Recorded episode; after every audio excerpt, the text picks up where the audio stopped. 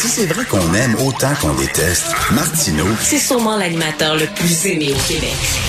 Vous écoutez Martineau. Cube Radio. Le vendredi, je parle avec Rémi Villemur, étudiant doctorat en sociologie qui est chroniqueur ici à l'émission. Rémi, tu veux me parler de Catherine Tête. Catherine Tête, c'est la grande patronne de Radio-Canada. À moins que je me trompe, je pense qu'elle vit aux États-Unis. Elle vit à Brooklyn, qu'on me dit. Euh, je savais pas, Oui, oui, mais ça euh, me surprend pas du tout. Euh, J'ai l'impression qu'elle appuie- ses idées et son idéologie euh, à même euh, la source euh, aux États-Unis. Ouais, je voulais en parler parce que au début de la semaine, elle a accordé un entretien à Radio-Canada. Donc, c'est une femme qui s'exprime peu là, sur la place publique. Elle avait donné une conférence au début de la semaine. Et là, elle accorde un entretien à Maxime Coutier, qui est un excellent journaliste de Radio-Canada, je le souligne, euh, qui est intéressé par l'histoire notamment. Et dans cette entrevue-là, on va faire jouer un extrait parce que je pense que l'extrait parle de lui-même. On le commente après. OK. Je pense qu'on est, on a vraiment des meilleurs journalistes du monde. Je suis très fière de votre travail. Alors, est-ce qu'on est trop woke? Est-ce qu'on est trop de gauche? Il faut dire qu'il y a des gens qu'on pense qu'on est dans l'autre sens aussi. C'est ça, en fait, le débat Moins autour quand même, de, moins quand de- même, soyons francs. Il y a- il y, a moins de gens qui accusent Radio-Canada d'être trop à droite.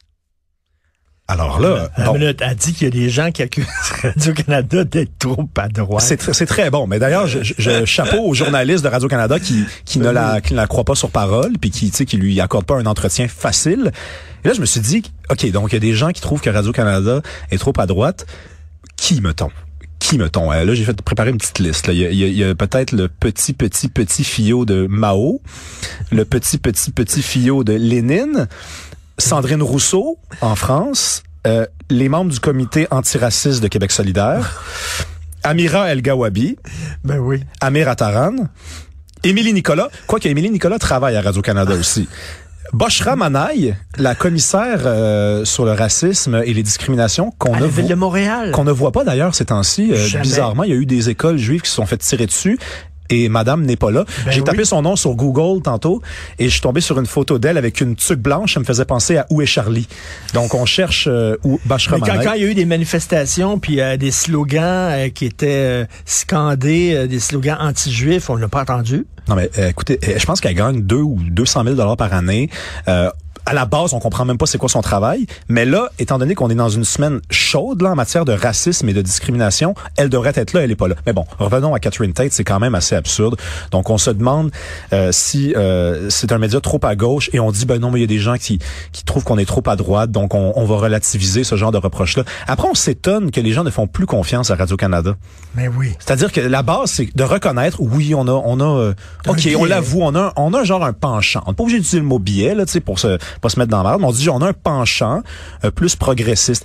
Mais Admet- mais il n'y a pas quelqu'un qui avait écrit, est-ce que c'est Émilie Nicolas justement qui avait écrit ça, que, que, que, euh, euh, Radio-Canada avait une mission d'être à gauche?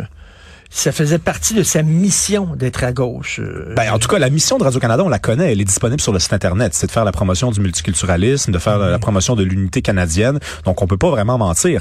Mais là, euh, écoute, je veux dire, parce que là, Radio-Canada, il y a des ennuis. Là, Radio-Canada, on va devoir faire des coupes. Les gens regardent de moins en moins Radio-Canada. Dans le Canada anglais, il y a un courant assez important de personnes qui veulent définancer Radio-Canada. C'est d'ailleurs le projet du prochain premier ministre du Canada, Pierre Poilièvre. Et on s'étonne. Et CBC, soit dit en passant, c'est bien pire que Radio-Canada. Ben oui. Regardez CBC, là, puis vous allez voir que c'est un autre niveau. Là. C'est Radio-Canada exposant 8 là, en matière de wokisme. Admettons-le, admettons-le, c'est tout. C'est c'est aussi simple que ça, c'est pas non, elle grave. est Elle est complètement déconnectée. Catherine Tête à Radio-Canada. Et euh, il y a des gens qui disent, c'était le cas de Guy Fournier qui avait écrit cette semaine, il faut euh, arrêter la publicité Radio-Canada parce que il enlève le pain de la bouche aux diffuseurs privés. Oui, tout à fait. Ben, elle, elle se défend en disant que Radio-Canada est un média, parmi les, les, les médias publics là, dans le monde et, parmi, euh, donc, est l'un des moins financés. Euh, elle dit Radio-Canada. ouais. Ben, elle dit, c'est quoi? C'est 17 dollars par personne, alors que la Ben, C'est un moyenne. milliard 200 millions Ben, c'est beau- année. c'est beaucoup, beaucoup, beaucoup, beaucoup d'argent. Ben, Euh, tu, tu crois ils viennent d'embaucher, ça a l'air quelqu'un m'a écrit ça, ils viennent d'embaucher un analyste sportif, alors que partout les médias, on coupe partout, les autres viennent, ils sont en mode embauche. C'est incroyable. Ça va, ça va quand même bien. Qu'est-ce que ça te dit, toi, euh, cette vague d'antisémitisme à Montréal? Ben, écoute, moi, euh, j'étudie à l'UCAM. Deux fois par semaine, je me rends à l'UCAM faire, euh, bon, assister à des séminaires. Et euh, je peux je peux te dire quelque chose, Richard, il y a, il y a- il y a un climat de terreur OK? Il y a des professeurs qui m'ont contacté cette semaine parce qu'ils savent que je suis sensible à la question de l'antisémitisme et ils m'ont dit, on aimerait ça, euh, je les nommerai pas évidemment, je dirais même pas dans quel département ils sont. Euh, ils voulaient sonder un étudiant en, en voulant savoir est-ce que tu as assisté à des gestes, est-ce que tu es conscient d'une ambiance en particulier? Et je les ai rencontrés pour ensuite apprendre qu'il y a des professeurs juifs à l'UCAM et des professeurs avec des noms à consonance juive qui se sont absentés de leur bureau, sont rentrés chez eux un soir et sont revenus le lendemain et ont découvert que pendant la soirée avaient été filés sous la porte des tracts. Des tracts sur lesquels euh, étaient inscrits des menaces. Donc, juste des professeurs juifs, là, juste en, en, en partant, la logique d'avoir sélectionné juste des professeurs juifs. importe Indépendamment de leur position. euh, Indépendamment de leur Sur position. le conflit. Et d'ailleurs, il y avait des, il y avait même des gens qui n'étaient ni juifs et qui n'avaient ni des, des noms à consonance juive, qui étaient juste des gens impliqués euh, dans la recherche euh, sur la question euh, israélo-palestinienne, qui avaient reçu ces menaces-là et qui ont dit dans des entrevues dans les médias, écoutez, c'est quand même incroyable, ces gens-là ne se sont même pas intéressés à mon point de vue. Il se trouve Mais que j'ai un point de vue qui est davantage pro-palestinien. Donc, il y a un climat, donc des profs là, qui maintenant se disent est-ce que je vais travailler la semaine prochaine? Des étudiants qui vont pas travailler, qui vont pas à l'école non plus. Euh, les parents leur disent écoute c'est pas une bonne idée là mais papa c'est ma c'est maman c'est la, la c'est la fin de session qui approche non vas-y pas vas-y pas on a vu à Concordia le professeur chargé de cours en histoire de l'Université de Montréal, Yanis euh, Arabe, qui a traité des Juifs euh, de putes et qui leur a dit retourner en Pologne. Alors lui, lui, là, j'espère qu'il va perdre sa job. Euh, J'espère qu'il va avoir des conséquences. Là, à un moment donné, on dit, oui, mais c'est pas le prof qui était là, c'est le citoyen. Comment là? Moi, je sais pas. Moi, je, je t'avoue que je suis un petit peu inconfortable avec le fait de, de, de souhaiter à quelqu'un de perdre sa job. Mais tout ce que je sais, c'est que euh, un professeur, je m'attendais peut-être à ce que ce soit un chargé de cours en études féministes ou en sociologie, mais en histoire, quelqu'un qui sait quand même que les Palestiniens ont refusé la solution à deux, à deux États à deux reprises. Euh, quelqu'un qui sait que la Pologne, pour les Juifs, c'est quand même le- un lieu symboliquement assez fort. La Ben Pologne, qui a perdu presque toute sa population juive durant la Seconde Guerre mondiale. La Pologne, qui est le lieu des camps de concentration de Treblinka, de Auschwitz.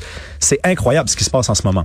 Et je regardais les images de Concordia et je voyais beaucoup plus de visages, disons, euh, blancs. Hein, d'étudiants qui avaient l'air d'être d'ascendance canadienne-française, canadienne-anglaise surtout. Et je me disais, comment ça se fait que ben, on a des antisémites de ce côté-là? Et je repensais aux enseignements de l'historien que tu connais, Georges Bensoussan, qui explique l'antisémitisme de façon, je trouve, très originale. Il dit, l'antisémitisme, là, c'est lorsqu'on est envieux. C'est lorsqu'on est un loser, en fait. Il dit pas ça de même, il utilise un langage plus savant. Mais il dit quand on est loser, puis quand on est envieux dans la vie, on cherche des coupables. Et on est, on regarde Israël qui triomphe.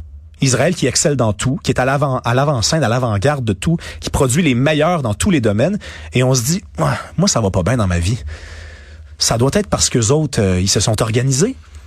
Et je repensais à, même à moi, tu sais, quand j'étais très très jeune, un petit peu insécure, et que je cherchais un sens à ça, et que je regardais des gens réussir. Ça m'est arrivé aussi d'imaginer des espèces de conspirations puis des complots. Puis heureusement, je suis bien entouré, puis je suis tombé dans la littérature, puis j'ai compris que la plupart des gens qui réussissent dans la vie, c'est des gens qui travaillent. C'est tout. Ça s'explique pas autrement les que ça. complots, là, il y a un pouvoir occulte, qui a beaucoup d'argent, le capitalisme, Devos, etc. Ben là, quand tu rentres là-dedans, dans ce tunnel-là, ben ça te mène directement dans l'antisémitisme. Directement. Direct. Directement, tu cherches un responsable.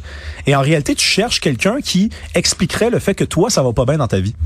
C'est pas parce que tu travailles pas, puis parce que t'es pas talentueux, puis parce que t'es mal organisé, puis parce que t'es t'es t'es t'es, t'es crinqué. C'est parce qu'en fait, il y a des gens qui tirent des ficelles en arrière et t'as rien à faire. Et ça te rassure parce que c'est pas de ta faute, soudainement. Et je regardais ces étudiants-là et je me disais, il doit en avoir une coupe là-dedans quand même. Là. Hein? Des John Thompson, des euh, euh, Kimberly euh, Pinkley, des gens qui ont pas rapport avec le conflit, qui sont même Mais pas oui. natifs de- du Moyen-Orient et qui s- se sont appropriés cette cause-là parce que ce sont des losers. Et un jour ou l'autre, peut-être, ils vont grandir.